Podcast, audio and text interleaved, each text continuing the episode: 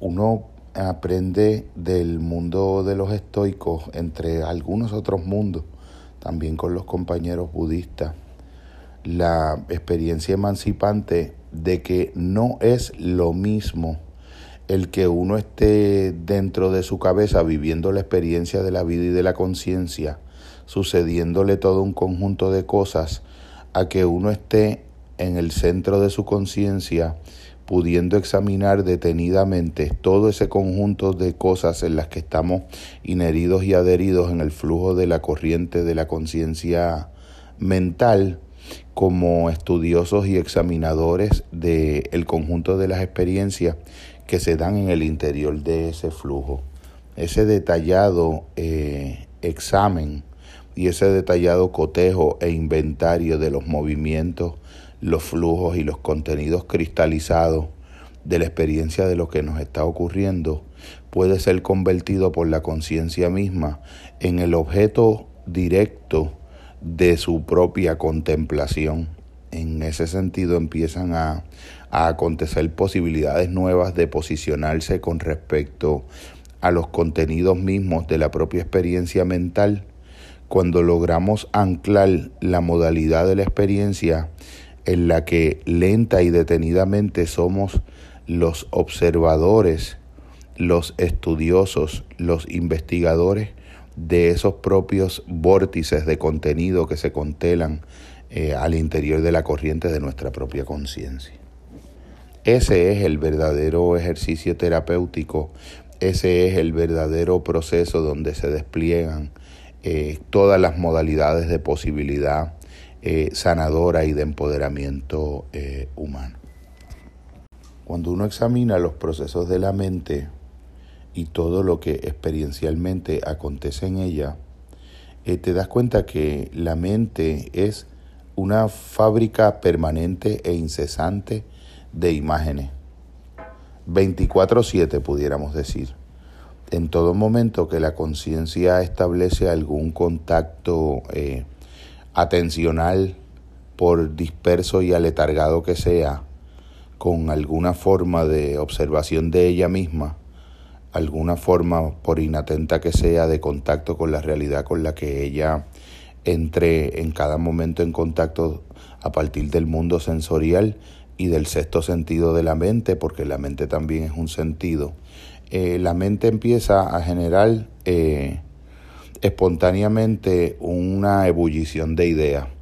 ideas científicas, ideas creativas, ideas poéticas,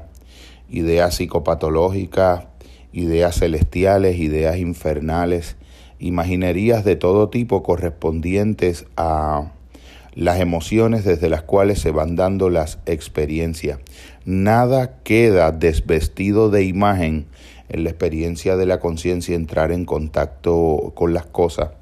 y esa, esos vestidos de imágenes se concatenan de un modo eh, cuasi ininterrumpido, de un modo velocísimo, celérrimo, eh, pudiéramos decir, y genera eso que los compañeros estoicos eh, han dado en llamar fantasía, fantasmata o fantasticón, diferentes términos para poder describir todo el encadenamiento sucesivo o las cadenas asociativas o espirales asociativas de, ideas que por asociación eh, el entendimiento eh, confuso y difuso eh, le adscribe o le iniere o le añade a la experiencia de cualquiera de los objetos de representación de la mente que está siendo experienciado, cualquiera de los conjuntos de cualquiera de los seis conjuntos de objetos que son susceptibles de ser eh, conciencia en el entendimiento o de los que el entendimiento puede hacerse observador. Cualquiera de las modalidades de los cinco sentidos y cualquiera de los, de los objetos que le son inherentes a la dimensión eh, del sentido mente. Yo estoy plenamente convencido de que en toda circunstancia uno siempre tiene todo lo que a uno le hace falta para salir de cualquier laberinto en el que uno en ese mismo momento siente que se encuentra.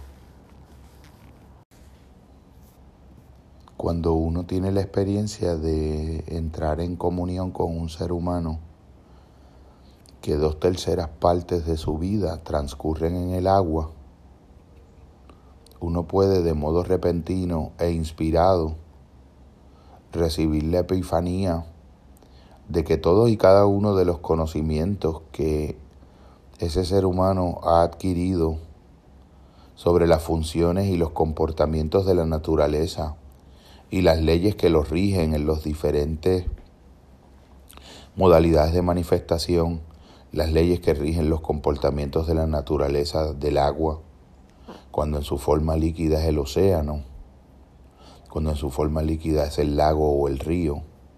cuando en su forma líquida es una correntía, y tú has vivido participando de la experiencia del agua a unos eh, niveles de compromiso y de profundidad con la vida en ese elemento y con la experiencia de participar de momentos de encuentro con el agua,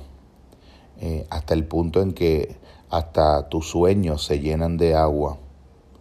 y te vuelves eh, un ser humano terrestre que recuerda haber soñado, haber estado buceando, inmerso en el agua,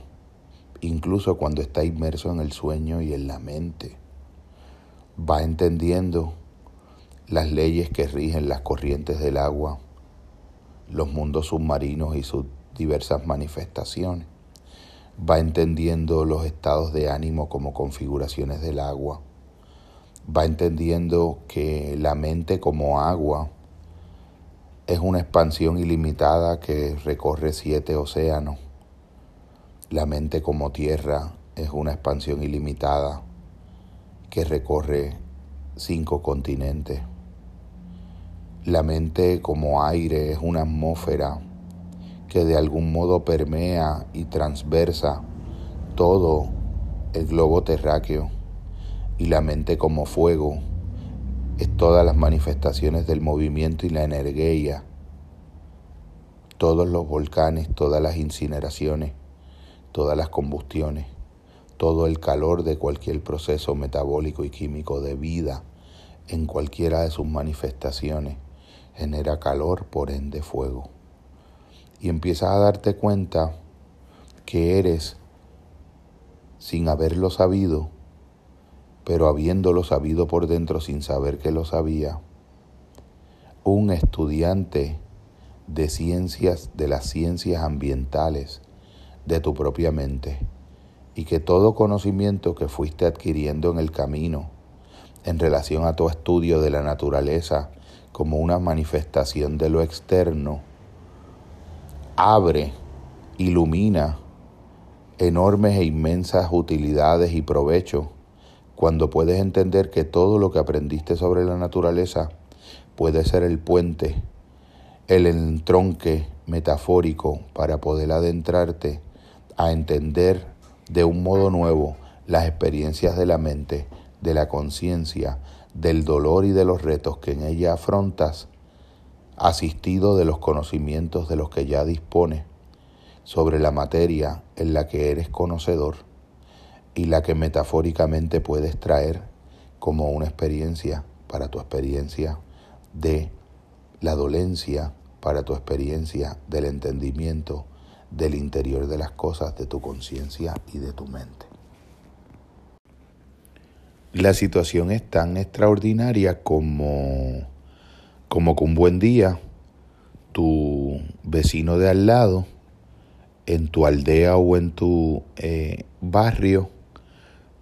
ponga de momento un rótulo donde diga, aquí está la cura del cáncer, he descubierto la cura del cáncer. Y de momento a tu familiar, eh, tienes un familiar en tu casa, en la casa de al lado, que le da eh, cáncer y tú vas y te apresuras a ir a alguna financiera de las que dan los préstamos al 25 y al 28%, a firmar apresuradamente los papeles, para montarte apresuradamente en un avión, para apresuradamente llegar a una instalación hospitalaria en los Estados Unidos. En nuestro caso va a ser lo único que vamos a poder pensar como posibilidad. Y cuando llegamos allá, una persona de bata blanca nos dice, pero es que usted tiene el mejor recurso en, en, la, en la casa de tal calle, de tal lugar, y usted adviene en una sorpresa eh, y en advenimiento de una sorpresa de la que no se recupera, de que ese es el vecino suyo de al lado, del que usted tanto se rió cuando puso un humilde rótulo de cartón a bolígrafo diciendo aquí está la cura del cáncer. A uno le parecería inconcebible pensar que eh, esa experiencia curativa o la cura del cáncer pudiera venir de un de un individuo que si le trajeran la fotografía se parecería a un pigmeo o a un aborigen o a un yanomami, a un hombre que está eh, desnudo nadando en un río, bañándose en una charca, con algunos niños y algunas mujeres desnudas en algún taparrabo, sin experimentar vergüenza de su desnudez, ni de su sexualidad, ni de ser parte de la vida. Porque la respuesta a un problema eh, crucial de la naturaleza humana tendría que venir de, de un individuo que cuando te presentaran la imagen tuviera una bata blanca y fuera un, un gerente de alguna sucursal de un establecimiento de conocimiento convencional que tiene un rótulos como por ejemplo Universidad de Harvard o Universidad de Texas, MD Anderson, etcétera, etcétera, etcétera, et al, et al, et al. Esto es completamente tan sorprendente como pudiera ser la experiencia de tú darte cuenta que el fondo de la conciencia es infinitamente receptivo porque se encuentra infinitamente entrelazado con todas las formas posibles de conocimiento que ya están dadas en la profundidad profunda, y me permito esa eh, redundancia del modo más directamente intencional. Y cuando tú examinas esa sensación de perplejidad, y de asombro casi de dicha infantil y de regocijo casi lúdico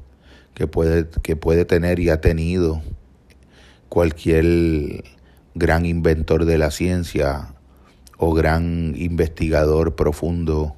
de la naturaleza humana y de la conciencia, que es casi como ese momento eureka, ese momento ajá, ese súbito destello intuitivo y relampagueante, como el relámpago ese de Heráclito que sigue aconteciendo en algunas coordenadas de la vida de la conciencia de seres humanos que emergen de esa experiencia relampagueante con eso que en el espacio convencional de la cultura llamamos inventos, logros, la cura, de esto la respuesta de aquello. Y desapercibimos el hecho de que muy probablemente eso que nosotros llamamos invento o ese proceso de un ser humano plantear una solución a un enigma del cuerpo, de la medicina, del arte, de la conciencia o de la espiritualidad o de las emociones, es más bien un hallazgo de algo que de alguna manera siempre ha estado ahí. Cuando entonces eso que siempre ha estado ahí es visto por primera vez por alguien que se da cuenta que eso siempre ha estado ahí, potencialmente disponible a la conciencia que hubiese podido adecuadamente decodificarlo, en nuestro mundo convencional conceptual de ese momento le llamamos un invento. Y cuando ese invento es inventado, entre comillas, por primera vez, o sea, de algún modo descubierto por primera vez en una conciencia que de él se hace consciente y tiene los medios para poderlo compartir con los demás seres humanos, se vuelve un, una experiencia establecida y sanadora que puede a veces bajo la forma de una imagen nueva, bajo la forma de una forma nueva, eh, tener un efecto análogo, pero en el mejor sentido evolutivo e iluminativo que tiene, por ejemplo, una experiencia viral cuando puede de algún modo ser recibida con apertura en la membrana de ese momento de célula y penetrar en el RNA como hacen las funciones virales de las enfermedades, pero en un sentido diferente, en un sentido de cambio de percepción que en el fondo es el verdadero, cualitativo milagro único de la realidad de la conciencia. Y que uno pueda darse la oportunidad de al menos como mínimo considerar la posibilidad por primera vez de que muchos cambios de conciencia o milagros de percepción que pueden darse en el ser humano, el ser humano vive pensando que tienen que darse como resultado de una larga cadena progresiva, de una larga cadena de esfuerzos, de una larga y compleja metodología progresiva, sin apercibir y darse la oportunidad de preguntarse si acaso esa experiencia de ese cambio de conciencia por el mismo hecho de que en su sentido interior más íntimo no ocurre en el tiempo, ese salto no ocurre en el tiempo y es una coordenada de la eternidad del instante en el que se está dando la experiencia de la conciencia que cree que es una experiencia exclusiva e inherentemente eh, temporal y cronológica, puede darse en todos y cada uno de los momentos de la conciencia. Puede darse cualquiera de los saltos que en un sentido más externo la conciencia percibe que solamente pudiera acontecer como una posibilidad después de un largo y tedioso proceso de entrenamiento o de un largo proceso de vida. Y entonces uno pudiera decir, no es la propia idea misma de que eso no es posible la que precisamente hace que eso no sea posible. Y no es la propia pregunta y permitírsela de si acaso es posible, que fuera posible, que el proceso no tendría, no tuviera que ser así, para que se dé ese salto cualitativo, porque en cada momento la posibilidad de ese salto está en el interior de cualquier experiencia humana sea el giro, el salto de un y hacia un modo radicalmente diferente de percepción, casi con el intervalo de diferencia de un segundo a otro, pudiera darse en el intersticio de ese espacio vacío entre esos dos segundos, que es un trocito aparencialmente infinitesimal de la eternidad en la que todo, incluido el tiempo cronológico, vive, pudiera darse ese giro y ese cambio de percepción que llamamos milagro. Y la sola idea de pensar y considerar